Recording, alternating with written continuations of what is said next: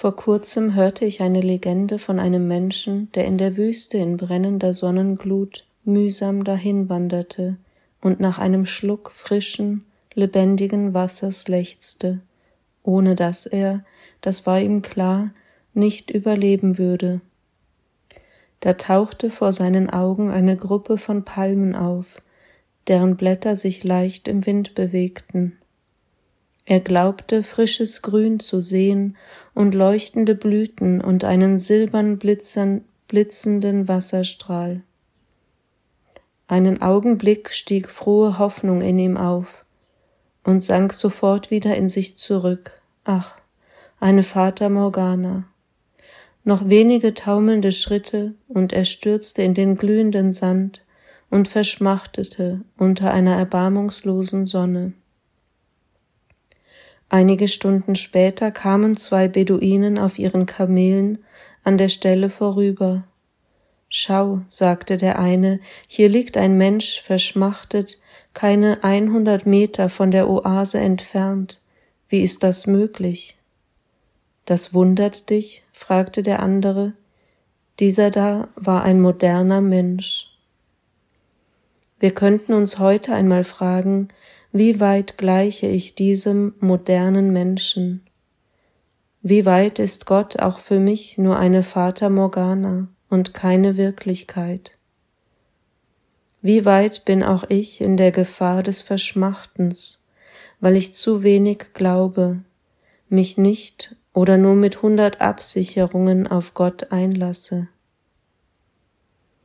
Ich möchte dieser Haltung vieler Menschen unserer Zeit von der wir wohl alle ein wenig angekränkelt sind, einige Worte der seligen Mechthild von Magdeburg aus ihrem Werk Das fließende Licht der Gottheit gegenüberstellen, die uns ein von froher, fast möchte ich sagen stolzer Glaubensgewissheit getragenes Gottesverhältnis zeigen.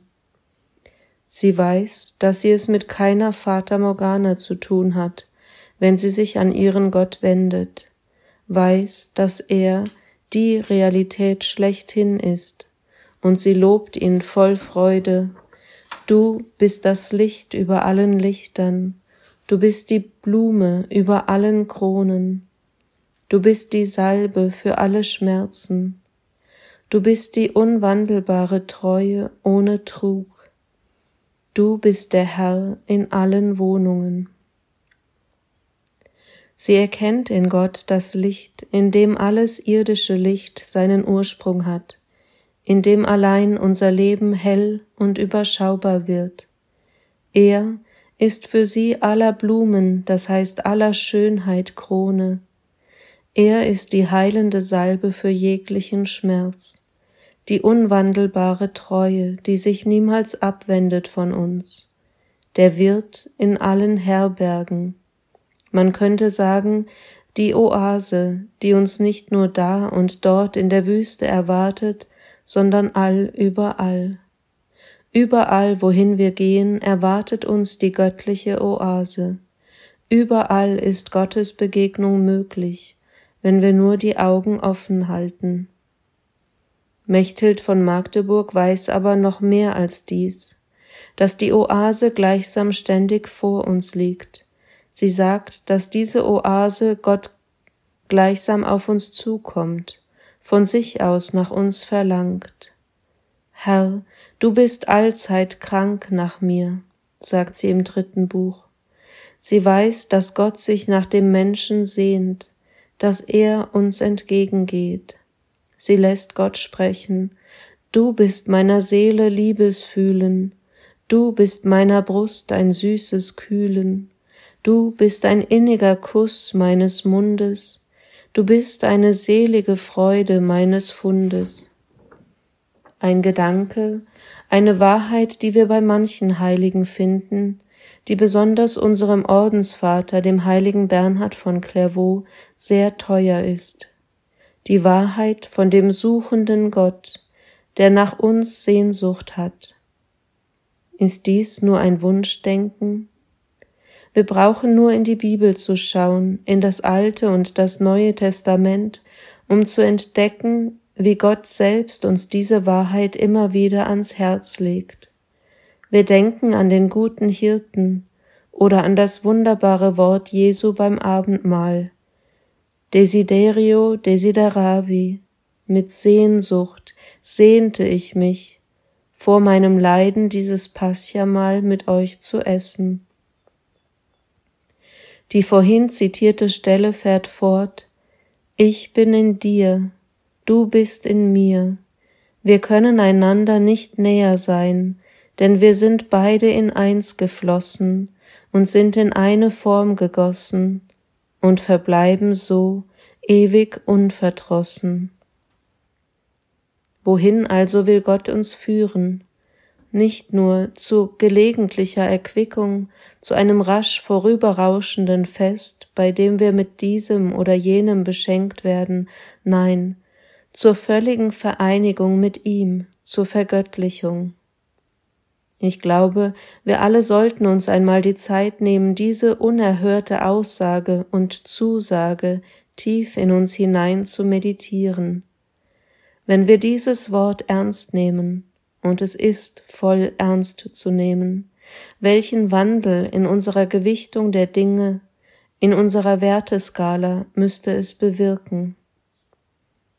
Zum Schluss eine Textstelle aus dem ersten Buch des fließenden Lichtes, die sehr bekannt ist, wohl deshalb, weil sie nach Inhalt und Sprache ganz besonders schön ist.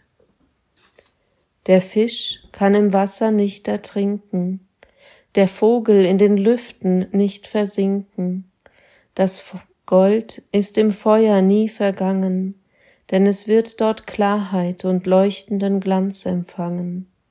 Gott hat allen Kreaturen das gegeben, dass sie ihrer Natur gemäß leben.